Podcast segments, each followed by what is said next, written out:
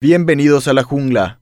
Que mucho se dijo ya sobre las cárceles de nuestro país y en especial sobre la penitenciaría de Tacumbú. Ese inframundo construido en plena ciudad de Asunción nuevamente fue escenario de una barbarie. La mole abrió sus rejas para que seamos testigos de la terrorífica vida que para sus habitantes se ha vuelto rutina. Mucho se dijo y mucho se seguirá diciendo. Varias son las teorías sobre el problema de las penitenciarías en Paraguay y varias las propuestas de solución. Nunca sabremos cuál de ellas funciona, pues ninguna se pone en práctica ni por asomo. De los siete asesinatos en Tacumbú, solo dos tienen condenas y según las propias declaraciones de la ministra de Justicia Cecilia Pérez, el 70% de la población penitenciaria está en las mismas condiciones. Esto, como se publicó días anteriores en el diario ABC, ubica a Paraguay como uno de los países de la región con mayor mora judicial. ¿Superar este problema podría reducir el hacinamiento? Puede que sí, pero no lo sabemos ya que de todas las soluciones pensadas, al parecer esa es la que menos se tiene en cuenta. Mientras, la cárcel de Tacumbú con más de 4.000 internos